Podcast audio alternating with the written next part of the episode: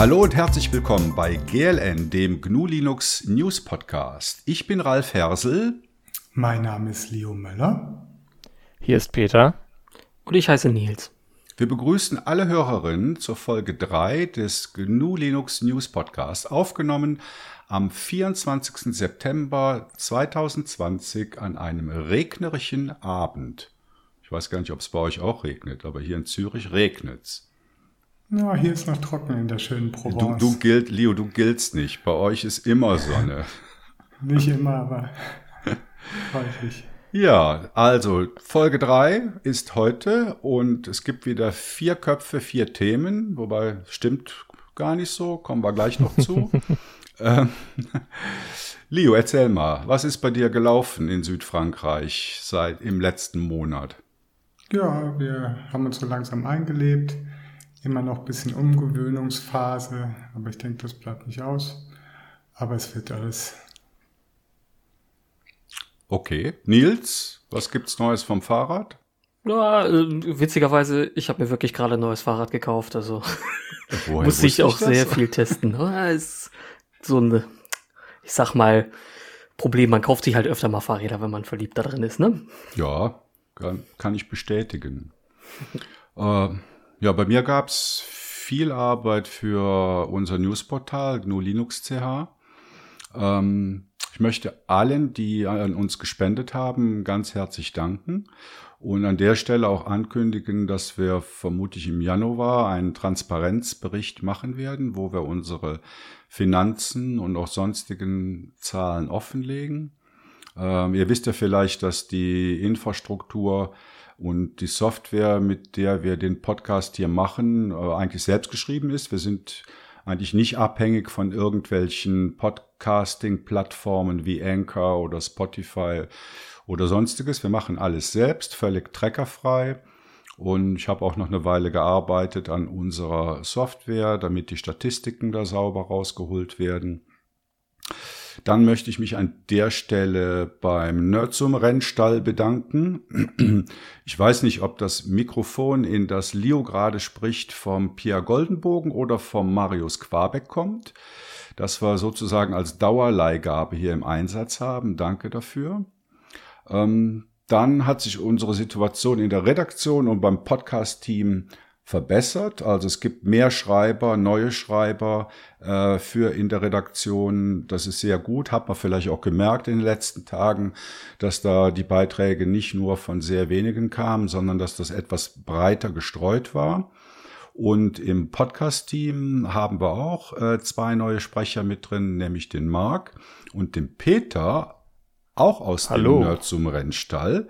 Und das ist ähm, ganz toll, dass der Peter heute einspringt, weil der Ferdi ist in Urlaub und irgendwie ist er mit einem Platten liegen geblieben und hat ganz kurzfristig abgesagt und der Peter hat ganz kurzfristig zugesagt. Herzlichen Dank dafür, Peter. Ja, gerne. Ich habe einfach äh, Sachen aufgeschoben und äh, schiebe quasi einen äh, Blogpost für meinen Pinephone-Blog äh, linmob.net äh, noch einen Tag weiter.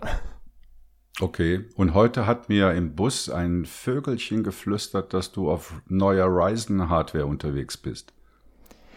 Ja, das ist richtig, wobei ich die jetzt gerade für diese Sendung gar nicht brauche, weil wir ja nur Audio aufnehmen. Aber bei Nerdzoom machen wir jetzt ja äh, Livestreams auf YouTube und wenn ich das jetzt mit diesem MacBook Air, auf dem aber Fedora läuft, äh, gerade äh, nutzen würde, ähm, äh, machen würde, diese Livestreams, dann äh, hätte ich da einen rauschenden, lauten Lüfter und deswegen habe ich mir da so ein kleines System gebaut mit einer Ryzen, äh, Ryzen 5 Pro 4650G CPU. Ich habe es bei der letzten Nerd zum Aufnahme nicht richtig hinbekommen, aber so stimmt's. Mit Speziallüfter. Ja, das ist, äh, ist ein kleines Gehäuse und äh, dann habe ich einen Noctua-Lüfter dafür der sehr leise ist. Ja, liebe Hörerinnen und Hörer, also heute sind wir zwar mit vier Köpfen unterwegs, aber nur mit drei Themen, eben weil der Ferdi ausgefallen ist und der Peter konnte jetzt nicht innerhalb von 15 Minuten dann noch ein neues Thema äh, vorbereiten. Hat er zwar fast schon gemacht, aber da haben wir gesagt, da sprechen wir in der nächsten Folge drüber. Ja, kommen wir zu den Themen. Ähm, ich habe die Ehre, da anzufangen. Und zwar heißt mein Thema Desktops. Wie viele braucht es und was hat sich verändert in den letzten 30 Jahren? Also schätzt, schätzt mal, also wie viele Benutzeroberflächen äh, gibt es denn auf dem Linux Desktop? Sagt was. Oh, N. N, okay. Unendlich viele. Unendlich viele. Jeden Tag eine mehr. Jeden Tag, ja. Also eben, ich habe mal geguckt, ich weiß gar nicht, wo ich es her habe, ob ich das jetzt hier vom ähm, aus der Wikipedia habe oder von, äh, äh, wie heißt das Distro-Ding? Ähm, Distrowatch. Distrowatch. Also ich bin auf 50 gekommen. Ich will die jetzt nicht alle vorlesen, weil er uns sonst einschlaft. Aber da sind halt auch Dinge bei wie Afterstep, wie Equinox, wie FLWN, wie Hackbox, IceVM, Lestiv, Lumina, Minard, Mezzo, Red Poison und so weiter. Also auch Dinge, von denen die meisten noch nie was gehört haben. Also es gibt eine Riesenvielfalt. Ähm, wenn man sich aber anguckt, was wirklich relevant ist, dann dampft das, würde ich jetzt mal sagen, auf acht verschiedene Desktops zusammen, nämlich KDE Plasma, Mate, GNOME, Cinnamon, Budgie, LXQT, äh, XFCE und Deepin vielleicht noch. Wenn man mhm. bei, bei, Google so eine Trendanalyse macht, dann zeigt sich dann ziemlich klares Bild. Da sind nämlich KDE und GNOME ganz klar die Spitzenreiter, oder was so die Erwähn äh, Google Trends ist Erwähnung in Medien, also was die Erwähnung angeht. Nur so als Herleitung. Ja, ja aber jetzt mal die Frage, ähm, braucht es 50 Desktops? Mhm. Ich denke schon. Braucht es auf jeden Fall. Du musst auch bedenken, wenn du jetzt halt schaust, GNOME und KDE Plasma äh, ist ja auch bei den prominenten Distributionen einfach immer als Default eingerichtet. Also von daher haben die einfach schon mal eine bessere Publicity äh, als jetzt zum Beispiel solche exotischen, äh, auch Window Manager, einfach nicht gerade gleich Desktops Environments die aber durchaus immer noch ihre Berechtigung haben. Also ich habe zum Beispiel auch ähm, auf dem Laptop, also auf so einem alten Atom Netbook, habe ich IceVM laufen, weil einfach nichts anderes drauf läuft und das kann ich alles mitmachen, was ich möchte. Also ich finde es gerade gut, dass man sich das rauspicken kann, was gerade für diesen Anwendungsfall gut passt. Peter, wie siehst du das? Das, das geht mir ähnlich. Also ich persönlich bin jemand, der jetzt äh, ja momentan viel, äh, wieder viel GNOME nutzt, nachdem ich eine Zeit lang mal äh, die meiste Zeit auf Kali und Neon verbracht habe. Ich kann auch gar nicht genau sagen, warum ich gewechselt bin, aber äh, ich wollte einfach wieder zurück, weil ich äh, halt auch irgendwie in den frühen 2000ern äh, mal auf GNOME angefangen habe und auch wenn dieses Interaktionsmodell natürlich seit GNOME 3 ganz anders ist, ist GNOME 3 jetzt auch schon so alt, dass es vertraut ist. Und sonst äh, nutze ich natürlich auch ähm, auf schwächerer Hardware dann gerne ähm, eine Software, die jetzt in deiner Liste gar nicht drin steht, Ralf, nämlich Sway. Das ist so ein i3-Klon für Wayland, der äh, dann äh, sehr gute Ergebnisse lief liefert zum Beispiel. Also ähm, da ist, ich glaube, es ist sogar fast unmöglich, da eine komplette Liste zu machen. Ja, ja wobei, wenn du jetzt Sway erwähnst, dass die Arbeitsweise natürlich komplett anders als jetzt bei einem GNOME. Also gerade die Tiling Window Manager sind ja vom Verhalten doch aus meiner Sicht eher gewöhnungsbedürftig. Wenn man sich dann einmal so ein Workflow designt hat, ähm, dann kann das gut funktionieren. Für mich allerdings hat sich das irgendwie nie ergeben. Also ich weiß nicht, äh, wie du dich da reingearbeitet hast, gerade in diesem Bereich mit Tiling oder ob das für dich ja. sich natürlich angefühlt hat. Das war am Anfang nicht natürlich. Es hat ein bisschen gebraucht. Aber äh, ich habe teilweise schwache Hardware. Ich habe zum Beispiel so ein altes ThinkPad X60 noch mit LibreBoot, was ich manchmal nutze. Und da ist es dann äh, schön. Sonst habe ich halt noch so ein 10 Zoll äh, Netbook, hätte man früher gesagt. Ähm, was ich auch schon öfter erwähnt habe, so ein Chromebook äh, C101P mit ARM-CPU. Und äh, wenn du ein 10,1 Zoll Display hast, dann äh, willst du eh nicht so viele Fenster gleichzeitig äh, mhm. drauf haben, finde ich. Und äh, wenn das Touchpad dann noch nicht das Tollste ist, ist man ganz froh, wenn man keine Fenster verschieben muss. Ja, das stimmt natürlich. Nils, Nils bist du ein Distro-Hopper? Also wechselst du jede Woche deine Benutzeroberfläche? Nee, nicht mehr. Ich habe das früher sehr viel gemacht, also so bin ich überhaupt äh, daran gekommen, weil ich immer so ein bisschen, ich habe gerne früher meine Systeme sehr angepasst, immer schön optisch vor allen Dingen sehr viel gemacht. Und deswegen fand ich, finde ich das halt auch immer sehr wichtig, dass man verschiedene Desktop-Manager überhaupt nutzen kann. Weil du halt sehr schnell einfach mal irgendwo hinspringen kannst und ein komplett neues Design kriegst und denkst dir, okay, wie sieht es aus? Wie ist das? Wie kannst du es nutzen? Und so. Also das fand ich immer sehr geil. Also ich komme jetzt mit dem Killer-Argument, das euch alle davon überzeugen wird, dass es höchstens zehn Desktop-Environments braucht und das sind die Ressourcen. Also ich meine, das ist ja das klassische Problem im, im, im Open Source oder freie Software-Umfeld. Es gibt unendlich viele Forks, äh, wo dann ein bis zwei Leute dran arbeiten.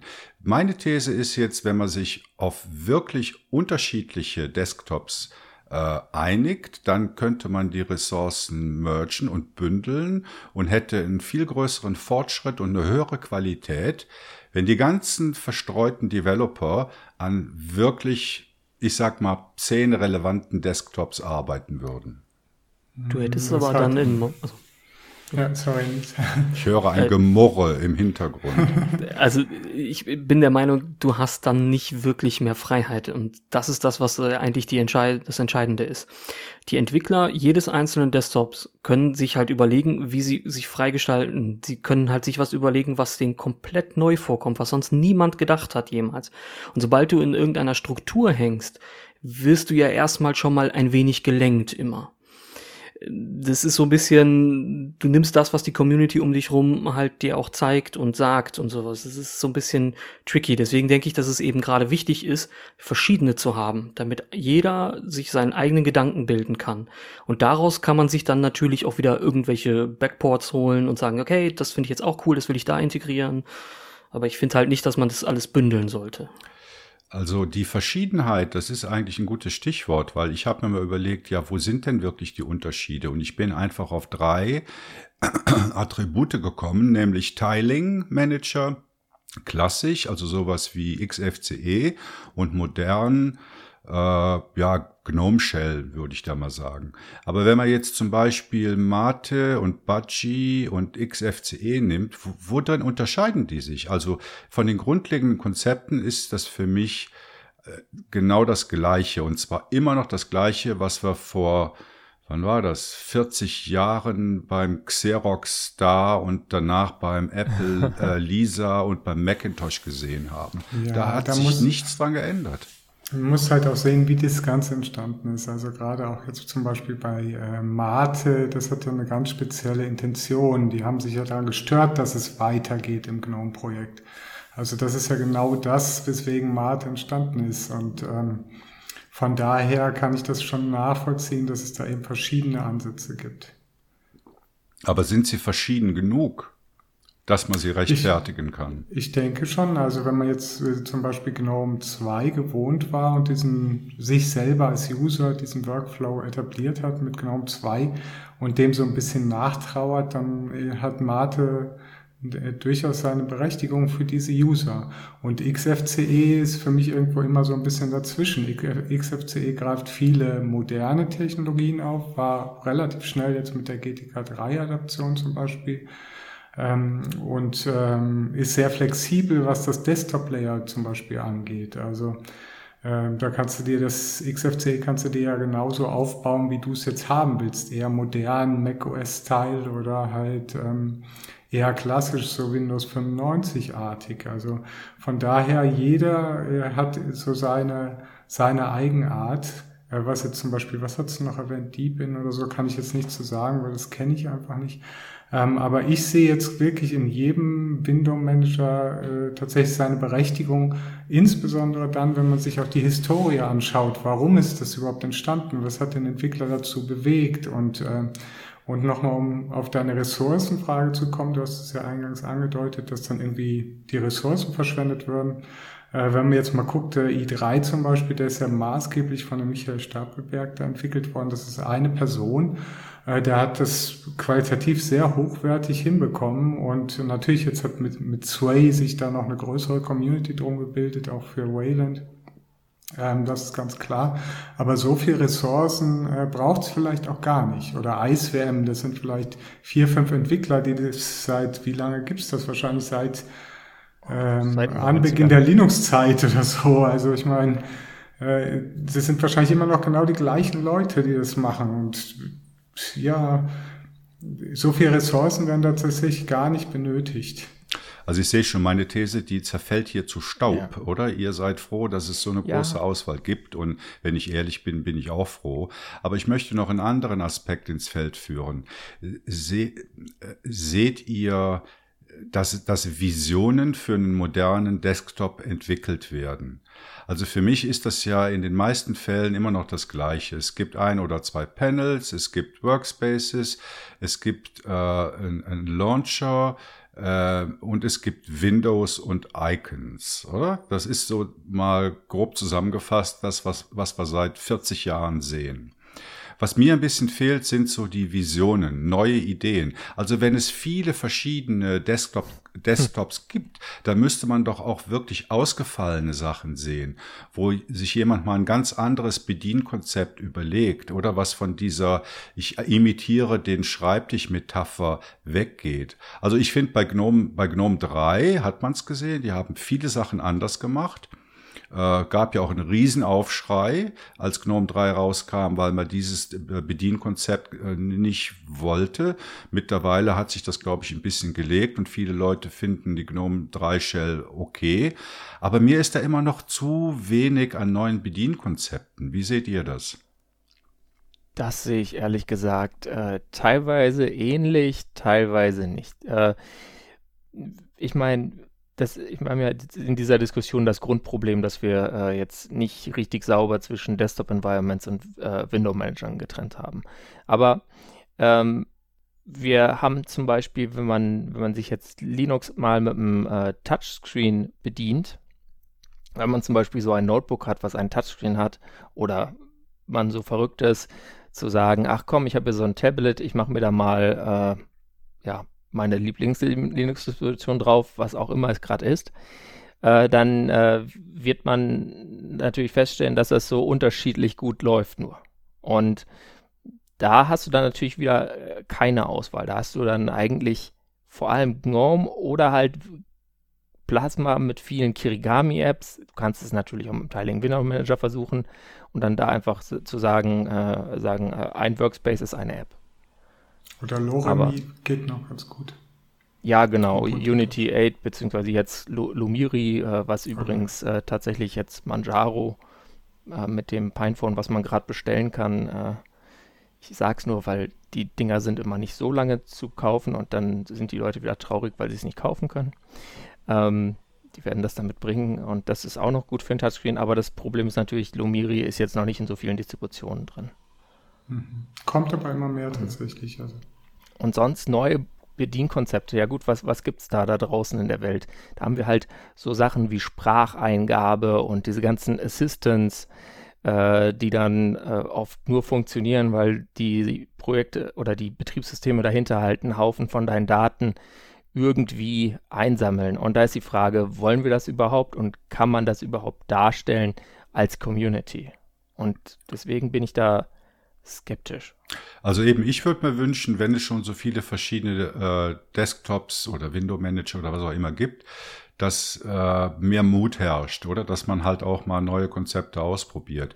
Ähm, ich erinnere mich da an den Artikel, den ich glaube ich letzte Woche auf GNU Linux CH geschrieben habe über diese, die, äh, diese Gnome Extension mit dem Namen Material Desk. Die haben eine ganz ja. interessante Sache gemacht. Die haben nämlich den GNOME 3 Desktop genommen und haben dem Tiling verpasst. Also was ganz modernes mit einem mit mit einem ganz ähm, klassischen oder minimalistischen Tiling-Ansatz kombiniert. Und das fand ich, das fand ich jetzt mal eine interessante Entwicklung. Ja. Ähm, nicht um das zu benutzen, aber um Ideen zu bekommen, dass man ja auch Sachen miteinander kombinieren kann. Mhm. Ja, aber das sind auch nicht die ersten. Also da gab es auch schon dieses Rego-Lied. Das hat auch quasi GNOME 3 ja, mit i3 verbunden und ähm, ja, das mhm. ist dann eher so äh, aus meiner Sicht ein bisschen schlecht als recht gelungen. Also da äh, bevorzuge ich tatsächlich dann eher tatsächlich ein i3 zu verwenden und mich da ein bisschen einzuarbeiten. Ähm, wie gesagt, um das Tiling-Thema nochmal ein bisschen abzurunden, das ist für mich immer so ein bisschen mit so einer Einarbeitungszeit verbunden. Also ich hatte mein erster Tiling Manager, Window Manager war Xmonad und da habe ich irgendwie erstmal eine Woche meine Config programmiert in Haskell. Und dann hatte das Ding, hat das Ding genau das gemacht, was ich wollte und hat super funktioniert. Und das kannst du dann auch irgendwie mit KDE kombinieren und solche Sachen. Ähm, also da muss man auch ein bisschen Grips reinstecken. Und das ist natürlich auch ein anderer Ansatz als zum Beispiel GNOME. GNOME ist so intuitiv, da kannst du jeden davor setzen. Ich kann irgendwie meine Tochter davor setzen. In fünf Minuten hat die das raus, wie das Ding funktioniert. So, und dann ist gut. Und da, wahrscheinlich noch eher sogar als KDE Plasma ähm, weil es einfach so intuitiv gestaltet ist. Und ähm, was jetzt diese, ich schließe mich da so ein bisschen Peter an, was diese ganz neuen Bedienkonzepte angeht, fehlt es auch ein bisschen an der technologischen Entwicklung von Computern allgemein. Ich meine, das kann man dann wieder eine ganz eigene Podcast-Sendung daraus machen. Äh, aber um überhaupt mal dieses Interface, Tastatur, Maus, Touchpad, in Frage zu stellen. Ähm, ich denke, das wäre so der nächste Schritt. Also im Moment sind wir ja noch in diesem Prozess mit den Touchscreens, die aus meiner Sicht auch immer noch nicht so ausgefeilt funktionieren. Ähm, und da wäre es jetzt für Linux erstmal der Weg, richtige Weg, das auch mal ein bisschen besser zu supporten. Und das kommt jetzt natürlich gerade eben auch durch diese Entwicklung im Bereich PinePhone oder PineTab, was es ja auch noch gibt, das Tablet. Und da freue ich mich schon drauf. Genau, und wir freuen uns auch darauf, was äh, die Hörerinnen und Hörer dazu denken. Wenn ihr eine Meinung habt zur Vielfalt von Desktops und zur Weiterentwicklung von Desktops, dann schreibt uns doch bitte auf unseren Kanälen über, über Matrix oder über Telegram. Die findet ihr auf der GNU Linux CH Seite. Würde mich interessieren, eure Meinung dazu zu hören, ob es mehr oder weniger braucht. Und da schließt sich direkt das nächste Thema an, nämlich braucht es an Schulen mehr oder weniger? Leo. Braucht es an Schulen mehr oder weniger freie Software? Natürlich mehr freie Software. Ja, das Thema heißt äh, Microsoft an Schulen. Sind Teams und Co. noch zu stoppen? Das ist die große Frage. Das haben wir in letzter Zeit immer öfter auch in unserem Blog behandelt. Ähm, und es ist eine sehr gefährliche Entwicklung, die da gerade stattfindet. Also das kam ja gerade jetzt in dieser Covid-Zeit, wurde sehr schnell nach Lösungen gesucht und da war Microsoft ganz schnell da und hat Strohhalme verteilt, leider immer die kurzen und nicht die langen, nachhaltigen, freien Strohhalme, sondern immer die kurzen. Und die haben sich natürlich ganz viele Schulen gegriffen und ähm, hängen jetzt quasi direkt am Tropf der Microsoft Cloud. Ähm, und ähm, das sieht man halt immer öfter. Und auch gerade schöne Projekte, wo man gedacht hat, hey, da gibt's jetzt irgendwie eine Big Blue Button Infrastruktur und die haben das super aufgebaut, scalable und äh, irgendwie, weiß ich nicht, 200 Instanzen oder so in der eigenen Infrastruktur Cloud betrieben, wird alles wieder abgebaut, um dann irgendwie ähm, Teams äh, und Microsoft 365 halt irgendwie dahin zu stellen. Und, und da ist halt die Frage, können wir als freie Softwaregemeinschaft da noch irgendwas tun, um diesen, diese Entwicklung aufzuhalten? Was haltet ihr davon? Also ich denke, dass ähm, hier eine Überlastung, eine Entscheidungsüberlastung vorliegt. Also man muss sich mal vorstellen, die Kernkompetenz von, von Schulen, vermutlich auch von Schulbehörden, ist nicht das IT-Know-how, sondern die Bildung und die Pädagogik und die Bildungsinhalte. Und ich denke mir, also obwohl ich das natürlich nicht gut finde, ich denke mir, dass die Lehrer, die Entscheider in dem Bereich äh, einfach überlastet sind und die sagen, äh, soll Microsoft doch für uns entscheiden, was für uns richtig ist. Also ist natürlich der absolut falsche Weg. Aber ich versuche irgendwie zu verstehen, warum so ein offensichtliches, ein offensichtlicher Missstand nicht behoben wird. Also da steckt natürlich einerseits die Marktmacht von, von Microsoft dahinter. Da steckt die große Verbreitung dahinter. Ja, Schule A macht das ja auch so, bei denen funktioniert das, also machen wir das auch so. Also es fehlt vermutlich die Zeit, sich damit zu beschäftigen und der Mut, etwas Neues, was außerhalb der eigenen Kernkompetenz liegt, zu probieren. also das ist so mein äh, schwacher Erklärgrund, warum es so ist, wie es ist. Da kommt ja, noch was zu. Ja. Also das ist, ähm, ich habe einen Bekannten beziehungsweise einen Freund, der ähm, Lehrer ist und der sagt halt ganz klar, also erstmal, was du gesagt hast, das stimmt, die haben keine Zeit, die haben kein, äh, keine Expertise in dem Bereich. Und dann kommt noch was dazu, sie haben schlichtweg einfach keine Ahnung, sie kennen keine Alternativen. Sie sind genauso wie wir, glaube ich, auch, viele von uns zumindestens ähm, groß geworden mit Microsoft-Produkten. Man hat schon immer in Microsoft-Produkten gearbeitet, weil denken wir mal 20 Jahre zurück, da gab es auch noch nicht so viel Wahl und noch nicht so viele Möglichkeiten, auf andere Systeme umzuschwenken. Und genau deswegen, diese Leute sind jetzt irgendwo in höheren Positionen und entscheiden und die kennen halt einfach nur, ja, Microsoft, das hat doch immer gut funktioniert, also mache ich das doch weiter. Das heißt, das Anfix-Konzept das Drogendealer-Konzept von Microsoft funktioniert schon sehr lange. Ja, das, das funktioniert definitiv und ich denke, wir haben hier noch ein weiteres strukturelles Problem und zwar haben wir es äh, mit äh, grundsätzlich konservativen äh, Strukturen zu tun. Wir haben hier nicht unbedingt äh, die innovativsten Lehrpläne im Bildungswesen, jedenfalls in Deutschland. Äh, die ganze digitale Bildung ist ja eigentlich ein äh, rauchender Schutthaufen. Also tut mir leid, aber ich weiß, was ich damals erlebt habe. Ich weiß, was zehn Jahre später mein kleiner Bruder erlebt hat. Und da war erschreckend wenig Unterschied dazwischen. Und dann kommt eben sowas raus, dass man sagt, okay, wir äh, kaufen das beim Marktführer, beziehungsweise der, der gibt uns ja den ersten Schuss gratis und dann hängen wir halt an der Nadel. ich erinnere ich, mich noch dran, dass wir damals an der Schule schon Debian äh, gelernt haben. Und ich hatte irgendwie mit der Linux-Fabrik, die, es war so eine Firma, die heißt mittlerweile, glaube ich, anders. Ich weiß gar nicht mehr ganz genau, aber es ist so eine deutsche Firma, die hat so Linux-Produkte vertrieben. Und die hatte ich dann mal irgendwie angehauen und habe die gefragt, hey, habt ihr nicht irgendwie was, was ihr uns für einen Unterricht geben könnt? Und die haben mir dann irgendwie 30 Debian-Boxen äh, zugeschickt, Riesenpaket, und das konnten wir dann alle Klassenkameraden und Kameradinnen verteilen. Und das ist sehr gut angekommen. Also es geht auch anders. Ich denke, das hängt immer von der Person ab, die dahinter steht. Und im Moment, was halt passiert ist, äh, eher das Gegenteil, nämlich dass jetzt gerade auch gut motivierte Leute, es gibt tolle Infrastrukturen, es gibt zum Beispiel diese BBB-Infrastruktur, diese riesige ja. BBB-Infrastruktur, die werden dann wieder abgebaut, äh, um eben dann diesen ähm, in Anführungszeichen erfahrenen, ähm, langfristig existierenden Marktführer Microsoft ähm, den Weg zu bereiten. Und das finde ich halt einfach schade, weil ich denke, man sollte sich wirklich auf seine eigenen Fähigkeiten auch mehr äh, berufen. Und wenn die Schule es selber nicht kann, dann muss eine Institution geschaffen werden. Das kann ja durchaus auch europaweit sein, äh, die das dann halt bewerkstelligt und eben diese Plattform zum Beispiel in dieser Gaia, X-Cloud äh, oder sonst wo anbieten kann. Es gibt ja auch andere Beispiele mhm. im Bildungsumfeld. Also wenn ich mir jetzt Universitäten angucke, meine, meine eine Tochter, die studiert äh, an der Uni Lausanne und bei denen ist äh, äh freie Software, Linux als Betriebssystem das Normalste von der Welt und wird auch von der IT-Abteilung in der Universität voll unterstützt.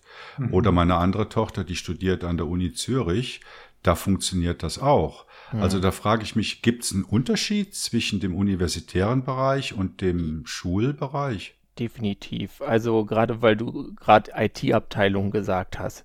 Äh, mhm, sowas ja. es vielleicht bei Schulen, äh, wenn die jetzt hier so, äh, also ich bin ja hier in München, äh, ich glaube, in München äh, gibt es da wahrscheinlich irgendwas bei diesem, äh, ich weiß gar nicht, was für ein Referat das dann da ist, was in der Stadt nochmal die Bildung macht, aber da gibt es dann eine IT-Abteilung und die äh, hilft dann den Schulen, leistet da Support, macht, macht denen die Homepages mit irgendwie. Aber wenn du jetzt irgendwo in so einem Landkreis bist, äh, wie da, wo ich aufgewachsen bin, äh, da gibt es das natürlich nicht. Da gibt es dann halt den einen Lehrer, der irgendwie so ein bisschen mit Computer kann und der muss dann da die Webseite machen und das noch. Und dann gibt es vielleicht noch einen motivierten Informatiklehrer dazu, wenn du Glück hast, äh, der nicht immer nur sagt, ja, okay, wir machen jetzt seit 20 Jahren Turbo Pascal, das hat immer gut funktioniert äh, mit Windows 98 und jetzt halt äh, Windows 10 dann mittlerweile hoffentlich. Äh, also im Vergleich zu Windows 98 wäre das ja schon mal ein Fortschritt. Ähm, und da fehlt einfach diese, diese Infrastruktur, da, da, wird auch kein, kein Geld rein investiert. Und wenn da natürlich äh, keine Leute existieren, die es betreiben, äh, dann woher soll es kommen? Ich meine, klar, man könnte jetzt sagen, äh, wir als Community äh, hätten natürlich jetzt auch dann theoretisch, wenn man Zeit hätte, hätte man ja sagen können, ich schreibe mal eine Mail an die Schuldirektoren und äh, biete denen Beratung an oder so. Ähm, so Methoden wären natürlich möglich. Aber ist äh, Geld wirklich das Problem? Also man, man, es gibt diesen, wie heißt der Digitalpakt in Deutschland, oder wo Gelder zur Verfügung stehen. Und äh, also ich kann mir jetzt gut vorstellen, dass so eine Gemeinde mit ihrem Schulwesen sich einen lokalen IT-Dienstleister biet, äh, nimmt und sagt, jetzt mach doch hier bitte mal das Operation für unsere äh, Schul-IT.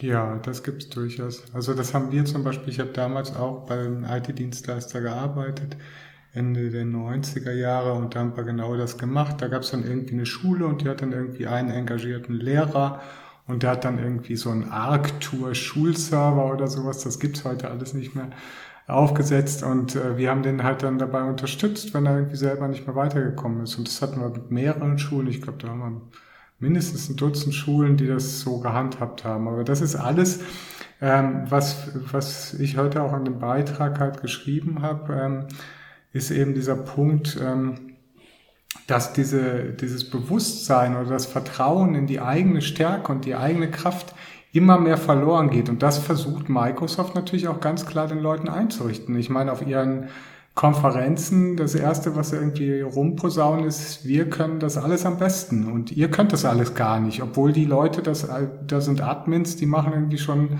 schon, was weiß ich, 20, 30 Jahre irgendwie Windows-Infrastruktur mit Windows-Server und Exchange und sonst irgendwas, aber das, die können auf einmal alle nichts mehr. Oder halt auch mit alternativen Produkten wie Postfix oder, oder Cyrus oder sonst irgendwas. Ähm, das ist eben der, der, wichtige Punkt. Da darf man sich wirklich nicht, nichts einreden lassen und sollte sich wirklich auch wieder auf die eigene Stärke besinnen. Und diese, gerade diese engagierten Lehrer oder sowas, wenn man jetzt schon mal jemanden hat, der das toll findet und machen will, den sollten wir ja auch supporten. Und der wird natürlich mit sowas total abgelöscht. Der sagt dann irgendwann, ja, ach ja, jetzt habe ich so viel Energie reingesteckt. Jetzt wird meine ganze Linux-Muster-Schulinfrastruktur hier ersetzt durch äh, Azure AD und Microsoft 365, ist klar, dass der sich da nicht gut fühlt. Hm. Was ist denn mit dem rechtlichen Aspekt der Sache? Also wir haben jetzt mal den Wegfall von Privacy Shield.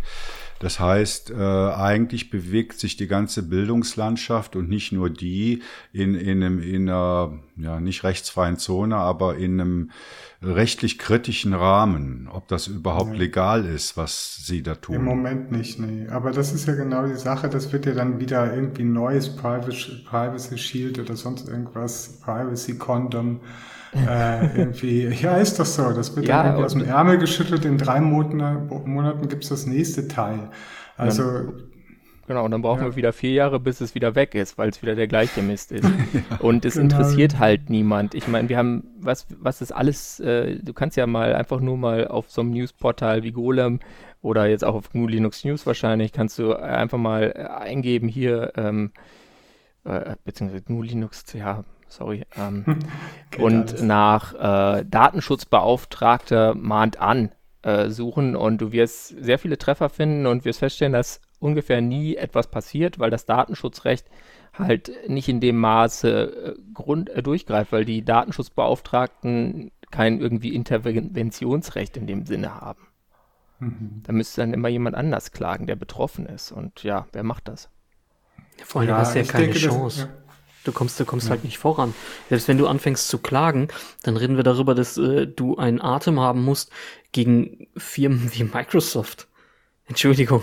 Also, selbst wenn du überlegst, dass das irgendwie versuchst, mit der Community zu machen, selbst dann ist es einfach das finanzielle Volumen nicht da, dagegen anzugehen. Das also, stimmt, ja. Das, ja. Ist, das ist traurig, dass wir darüber diskutieren und das eigentlich Ganz ehrlich, wie ja. oft haben wir, hat sich nicht jeder, der sich, der sich mit Datenschutz beschäftigt, schon überlegt, boah, eigentlich habe ich Lust, die zu verklagen. So. Ja gut, ja, es, es, gibt ja den schönen Spruch, der sagt, äh, Recht haben heißt nicht Recht bekommen. Ja, genau. Ja. Aber es gibt natürlich auch äh, Organisationen, die da viel versuchen. Also mir fällt jetzt spontan EDRI ein, hier European Digital Rights, äh, die man zum Beispiel dann einfach auch tatsächlich mal mit Spenden unterstützen muss, äh, weil sonst schaffen die das natürlich auch nicht. Aber das, wenn man das organisiert, dann kann man dann natürlich schon was machen, aber es, man kommt nicht wirklich hinterher. Und, äh, ja, ich wollte das aber auch grundsätzlich nochmal in Frage stellen, weil ich denke halt, das ist nicht der richtige Ansatz. Aus meiner Sicht ist es wichtig, dass wir es schaffen, irgendwie ein Bewusstsein entstehen zu lassen, dass es wichtig ist, das überhaupt erstmal zu verstehen, was tun wir da eigentlich, was machen wir, wenn wir alle Daten, und das sind ja noch nicht mal die Daten, das sind Daten von Schülern. Also da hat jeder Schüler ja sein eigenes Recht auch an seinen Daten. Nur weil er zu einer Schule geht, zu der er gehen muss, weil es gibt Schulpflicht, also kann sich noch nicht mal aussuchen, ähm, wird er gezwungen, seine Daten in eine Cloud abzugeben äh, und über die er keine Kontrolle hat oder über die die Institution, die dahinter steht, eben die Schule oder der Schulträger, keine Kontrolle mehr hat. Und das ist eben schon schon der Ansatz. Und da sollte man wirklich nachhaken und äh, und wirklich diesen Punkt digitale Souveränität immer mehr herausstellen, um eben dieses Bewusstsein wirklich auch mal zu schaffen. Über, über längere Zeit wahrscheinlich. Also Leo, du hast am Anfang gefragt, ja, was kann denn die Community tun? Und die Com Community macht ja schon einiges. Also äh, ich mag da jetzt gerne unser eigenes äh, FSFE-Projekt Lernen wie die Profis erwähnen, was ja genau in diese Richtung zielt. Informieren, aufklären, die, die Probleme äh, benennen und vor allen Dingen auch äh, praktische Lösungen anbieten. Also nicht nur einfach den Finger heben, sondern konkret sagen, was kann man denn machen. Und da sind wir ja nicht alleine mit Lernen wie die Profis, da gibt's äh, noch diverse andere Projekte, die in die Richtung arbeiten. Äh, reicht das? Kann nie genug sein, würde ich sagen. Also ich das denke, es müssen auch konkrete technische Lösungen her, weil das Problem ist halt wirklich, dass da immer wir, das, was wir ja auch machen, ist halt auch eher mal Bewusstsein schaffen, auch mit der FSFE oder mit anderen Projekten. Auch der Mike Cookets macht ja solche Aufklärungskampagnen, sehr gute sogar in dem Bereich. Ähm, und das ist ein Punkt, aber es scheitert dann meistens daran, dass es halt keine technische Lösungen gibt, die man im besten Falle als Schule einfach genauso einfach wie in Microsoft 365 irgendwo aus der Dose ziehen kann in, als Cloud-Lösung, aber die ist dann trotzdem irgendwie in Europa und unter unserer eigenen Kontrolle. Und da ist die Frage, wer macht das? Wer ist dafür verantwortlich? Macht das die EU? Machen das private Anbieter, wie zum Beispiel dieses, äh, wie heißen die, Ionos, ähm, die jetzt mit Nextcloud so eine Lösung anbieten? äh, für Schulen explizit, äh, finde ich ganz gute, ganz gutes Engagement. Und ich denke, das müsste von ganz vielen Seiten, also weil Aufklärung ist das eine, aber wenn es dann tatsächlich keine nutzbare Alternative gibt, die Manager versteht, Manager, der sagen kann, okay, Microsoft 365 kostet mich das, hm, Nextcloud Hub äh, mit Talk und allem möglichen Schnickschnack drin, kann das gleiche, kostet mich das. Ah, unterm Strich kostet es weniger. Mhm, nehme ich. Ja gut, der ja. Kostenpunkt ist natürlich das eine und die digitale Souveränität das andere. Und man, man hört oft, und das finde ich eigentlich schade, wenn es um freie Software, Open Source geht, es wird der Kostenfaktor an erste Stelle gestellt, aber eben digitale Nachhaltigkeit und digitale Unabhängigkeit und Souveränität, ich glaube, dem wird noch, noch, das, das Preisschild ist zu niedrig, was da dran hängt. Ja, das ist so. Und das ist aber wirklich dieser Entscheidungsfaktor auch im Business-Umfeld ist letztendlich tatsächlich immer der Preis. Wenn du dann zwei Lösungen hast, du hast Lösung A, Microsoft oder Google oder sonst irgendwer, Amazon bietet demnächst bestimmt auch sowas an und das kostet Preis X und dann hast du die freie Lösung und die ist gleich teuer, sagen wir mal, hat dann aber zusätzlich noch digitale Souveränität zu bieten, dann ist das ein Mehrwert. Wenn die aber teurer ist, ja, warum nehme ich das dann nur, weil es digital souverän ist? So weit sind wir bewusstseinsmäßig mhm. noch nicht. Ja, ich glaube, es fehlt gar nicht so sehr an der Software oder äh, an den, den, den Inhalten, die wir haben über digitale Souveränität und so weiter, sondern es fehlt am Transportmechanismus in diese Institutionen und Organisationen. Und das liegt in Teilen, glaube ich, auch daran, dass man, wenn man, das ist, ist halt wie, wie, wie im Marketing, wenn man, man muss wissen, wer ist denn jetzt hier eigentlich der Entscheidungsträger äh, und wie sind dessen Sensibilitäten und wie kann ich den von meiner Lösung überzeugen. Und dafür muss man halt dann diese öffentlichen Prozesse kennen, die dann wahrscheinlich auch noch in jedem Bundesland oder Kanton und eventuell, ich weiß nicht, wie in der Schweiz die Bildung geregelt ist, äh, ein bisschen unterschiedlich ist. Und äh, dann muss man da systematisch angreifen grundsätzlich. Wie genau das macht Microsoft. Ja, die haben das herausgefunden und, und wissen, wie das geht. Und wenn man da mithalten will, muss man äh, eben auf diesem Punkt besser werden, weil meiner Meinung nach, äh, klar, natürlich könnte die Software besser sein und es könnte noch mehr geben, aber es gibt ja schon, es gab schon vor Jahren tolle Bildungssoftware zum Beispiel äh, als freie Software. Es gibt ja diese, diese speziellen Distributionen auch. Ich glaube, davon sind leider ein paar in den letzten Jahren äh, eingegangen. Aber die Lösungen, die technischen Lösungen sind da, glaube ich, nicht das Problem. Das Problem ist wirklich die, die Vertriebsinfrastruktur, sage ich jetzt mal. Also äh, der Place von äh, Price, Place, Promotion. Ja, da hatte ich letztens eine lustige Diskussion mit dem, mit dem alten Kollegen Bruno auf Mastodon. Mit wem muss man da jetzt Golf spielen gehen? Ja. Das ist tatsächlich leider so. Ja, schwieriges Thema. Ähm, liebe Hörerinnen, wenn ihr Lösungsvorschläge habt, wenn ihr Ideen habt, wie man die ganze Sache drehen kann, dann schreibt uns bitte. Wir sind sehr interessiert daran, neue Vorschläge und Ideen zu hören. Ich glaube, in diesem ganzen äh, Software an Schulen-Thema gibt es noch viele Löcher zu stopfen. Zum Glück sind an anderer Stelle schon Löcher gestopft worden und der Nils weiß wo. ja, äh, ich habe mich mal wieder mal mit einer kleinen Software auseinandergesetzt, beziehungsweise ich habe die schon sehr lange im Einsatz und bin eigentlich sehr zufrieden und dachte mir, sie ist mal würdig besprochen zu werden. Und ähm, ich habe mich nämlich eine Runde wieder mit Piehole beschäftigt. Was ist das denn?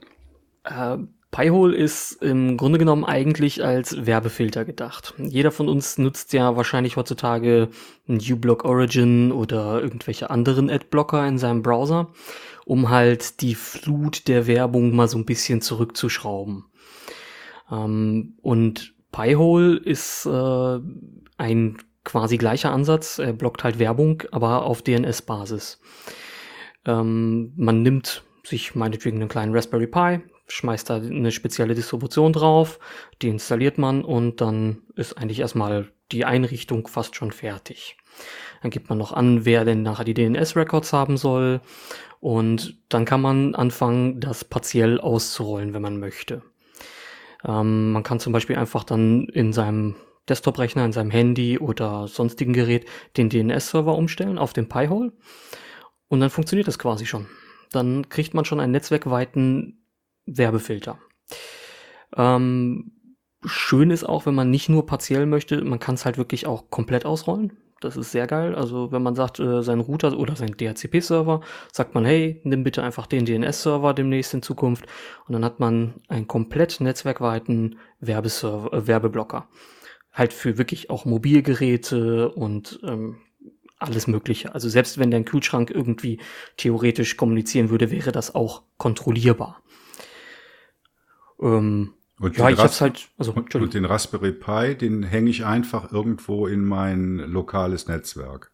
Genau, richtig. Der wird einfach direkt an den Router gehängt oder es geht theoretisch auch per WLAN. Ähm, würde ich nicht tun, weil die Resp Response Time ist halt dann einfach ein bisschen zu hoch. Das also wäre meine nächste Frage gewesen. Und dieser Raspi, der bremst mir dann mein ganzes Netzwerk aus.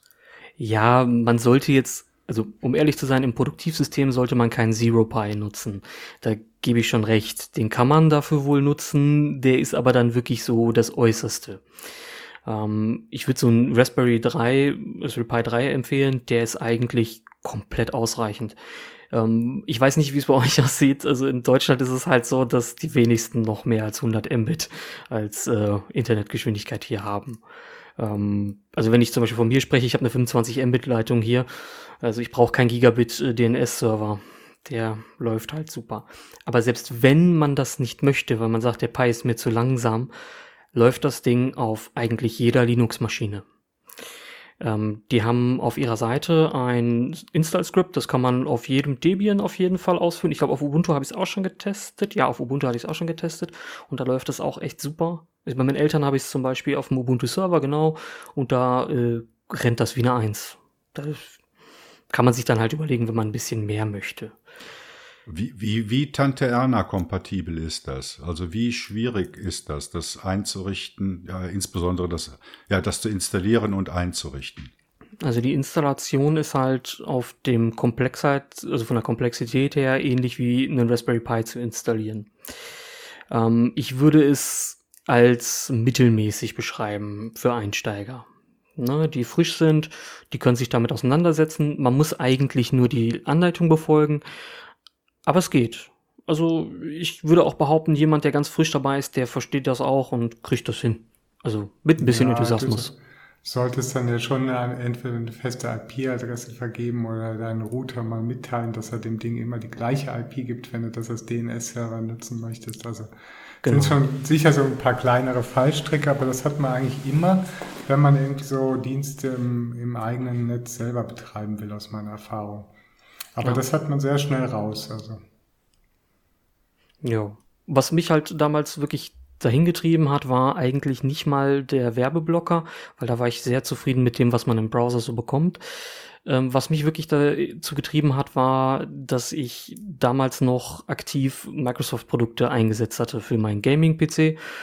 Und Windows 10 hat mich halt doch schon ein bisschen sauer gemacht darüber, dass man halt definitiv das Ding nicht ruhig stellen konnte. Ähm, das ist das Schöne am Pi-Hole, da man nämlich komplett frei Werbelisten oder Werbeblockerlisten reinsetzen kann und das Ganze gibt's online ganz viele Listen, die man sich einfach runterladen kann und dann in dieses Pi-Hole integrieren kann. Ähm, kriege ich auch Microsoft Domains geblockt. Das heißt halt, sehr viele Telemetriedaten, die an Microsoft übertragen werden sollten, werden halt in deinem Netzwerk dann halt schon vorher geblockt. Das ist sehr praktisch würde ich behaupten. Und, und der Raspi, wenn man sich darauf jetzt Pi-Hole installiert, der ist dann völlig beschäftigt mit Pi-Hole. Also den kann man dann nicht noch für irgendwas anderes verwenden. Und den kannst du für alles andere weiterhin ver verwenden, weil das Pi-Hole im aktiven Zustand, also ich kann, gucke jetzt gerade wirklich gerade auf die Website von dem, der bei mir läuft. Der hat eine Memory Usage von 8% und meine CPU dümpelt so bei 0, 1% bis 0,2% rum. Ähm, wenn ich wirklich mal eine LAN-Party hier laufen hatte, vor, als das noch möglich war, äh, hatte ich hier mal 16 Clients dran. Da hat der Dreier dann schon mal ein bisschen zu schlucken gehabt, wenn alle gleichzeitig ihre Windows-Maschinen dann laufen hatten und die nach Updates gesucht haben und, und, und. Aber ganz ehrlich, es war kein Unterschied zu merken. Okay, was ich noch nicht verstehe, ähm, Pi-hole ist doch eine eigene Distro für den Raspi. Mhm. Es ist nicht nur einfach ein Paket, oder? Ja, es ist eigentlich ist Pi-hole nur eine Software, die nachinstalliert wird. Sie bieten aber eben eine komplette Distro für den Raspberry Pi an oder für x86 Maschinen. Die kann man sich direkt runterladen, falls man das vorinstalliert haben möchte. Okay, und hat man dann einfach nur ein Terminal oder auch ein Desktop? Das ist ein reiner Terminal. Ah, okay. Also so wie es halt bei Serverdiensten oft üblich ist, sagt man einfach, ich brauche keine GUI, um da irgendwas zu machen. Alle Einstellungen passieren über das Webinterface, welches dann gebietet, äh, welches dann anbietet, welches halt auch Filterfunktionen bietet und einfache Möglichkeiten, falls es dann doch mal nötig ist, ähm, Pi-hole zu deaktivieren. Das ist halt äh, sehr praktisch. Ja, Leo Peter, hab, habt ihr auch schon Erfahrungen mit Pi-hole gesammelt? Ich habe äh, Pi-hole auch im Einsatz. Ähm, ich hatte es erstmal ähm, ja so normal installiert und jetzt mittlerweile bin ich, äh, weil ich halt quasi dieses Gerät, was bei mir so ein paar Daten bereitstellt und halt auch Pi-hole macht, äh, gewechselt habe, bin ich dazu übergegangen, äh, das äh, quasi wegzudockern. Sprich, das läuft in einem Docker-Container, was dann auch die, die Upgrades ähm, ja nochmal easier gemacht hat für mich. Ähm, und dafür sorgt, dass ich quasi, wenn ich jetzt Pi-hole nicht mehr einsetzen wollte, es leichter rückstandsfrei entfernen kann, als wenn ich es jetzt auf meiner äh, Debian-Distribution äh, da per dem, mit dem Install-Script installiert hätte. Aber gibt es da fertige Docker-Images oder hast du dir selber ein Manifest gebaut? Äh, da gibt es äh, Pi-hole Docker auf, auf GitHub. Ähm, okay. Das war kein Problem. Ah, super. Also ich habe selber mir das mal angeschaut, aber ich verwende selber eigentlich anbauend mit eigenen äh, Bloglisten und das funktioniert ganz gut. Und, ja. Was halt super sexy dabei ist, ähm, wenn man sowieso eine Infrastruktur zu Hause betreibt. Das heißt, du hast ein VPN-Gateway oder ähnliches.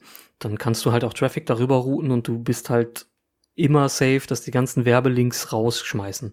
Und da es ja nur eine DNS-Anfrage ist, wird das Ding auch nicht wirklich großartig belastet. Es wird halt vielleicht für, ja, sagen wir mal, 5.000, 6.000 Anfragen pro Tag oder pro Stunde, wenn du wirklich viel großes Netzwerk hast, ähm, belastet. Und das sind immer nur Mikrosekunden, wo mal einmal eben eine Frage für eine IP-Adressenauflösung passiert und mehr ja nicht. Deswegen ist das, also ich find's super genial. Ist ja wahrscheinlich eh auch ein Caching-DNS, also der merkt sich ja eh, ja. was du mal aufgerufen hast. Von daher. Also für, für einen Normalanwender ist das wirklich ein tolles Ding. Also Nils, wie ist denn die Dokumentation auf der Projektseite? Gibt es eine gute Doku dazu? Ähm, ich fand die sehr übersichtlich. Also ich, ehrlich gesagt habe ich mich nicht zu tief reingelesen. Ähm, aber grundsätzlich wird alles gut erklärt, was man wissen möchte. Ja, sehr Und übersichtlich im kulinarischen Sinne heißt ja, man hat nichts auf dem Teller. Nein, also äh, sagen wir es mal so. Ich habe oft mal das Problem gehabt, dass man in verschiedenen Dokumentationen, wenn man reinguckt, wird man erschlagen. Man wird über technische Details bis zum Umfallen umgehauen. Ähm, das hatte ich nicht das Gefühl. Ich kam damit gut zurecht. Es hat mich gut äh, geführt dahin, wo ich wollte. Wenn ich noch tiefergreifende Fragen hatte, bin ich halt dann musste man vielleicht mal andere Wege wählen, sei es mal über über das Repo gucken oder ähnliches. Ne? Mhm. Das ist aber machbar. Ja gut, das wäre dann die finale Empfehlung aus dieser GLN Podcast Folge. Probiert doch mal Peilhole aus und wenn er Probleme hat, wendet euch vertrauensvoll an den Nils. Überhaupt gibt es diverse mein, Kontaktmöglichkeiten. persönlichen Peilhole-Supporter. es gibt auch ein Subreddit zu Peilhole. Also. Und überhaupt ist, ist euer Feedback uns wichtig. Also wir sind froh, wenn ihr was zu unseren Themen schreibt und beitragt. Ähm, ich möchte es nochmal wiederholen. Wir sind äh, über diverse Kanäle zu erreichen. Die findet ihr alle auf unserer Webpage GNU Linux CH und natürlich auch beim Ferdi auf linuxnews.de. Da gibt es Matrix, Telegram, Mastodon, E-Mail und so weiter und so fort. Das findet ihr alles da. Und ganz besonders möchte ich nochmal den kollaborativen Gedanken unserer Plattform hervorheben.